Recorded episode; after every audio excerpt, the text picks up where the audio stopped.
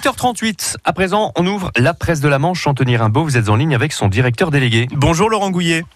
Bonjour Anthony, bonjour à tous. C'est une reine de la boxe qui fait la une de la presse de la Manche ce matin. Oui, elle pose en une euh, du journal avec euh, la statue de Napoléon juste derrière elle.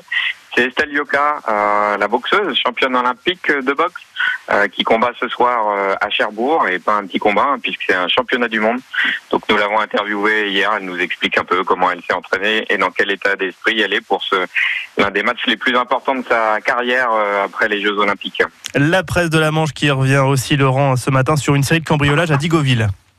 Oui, euh, en une nuit, euh, huit pavillons ont été euh, cambriolés à Digoville et, on a interviewé euh, une des victimes qui nous explique que eh ben, un cambriolage comme ça, il s'est fait voler euh, ses bijoux, etc.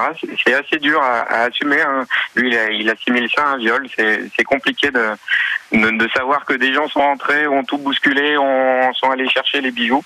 Euh, donc évidemment, euh, la gendarmerie inquiète et, et appelle à la vigilance, enquête pardon, et appelle à la vigilance euh, après ces cambriolages. Et puis Laurent Gouillet, retour euh, en image aussi, euh, en image sur l'hommage de la Manche aux sauveteurs de la SNSM disparus en Vendée. Voilà, près d'une semaine après après ce drame, hein, avec la disparition de, de trois sauveteurs de la, de la SNSM, euh, les stations SNSM du Val de Serre euh, se sont réunies hier, et puis euh, les les jeunes du lycée maritime et, et aquacole aussi.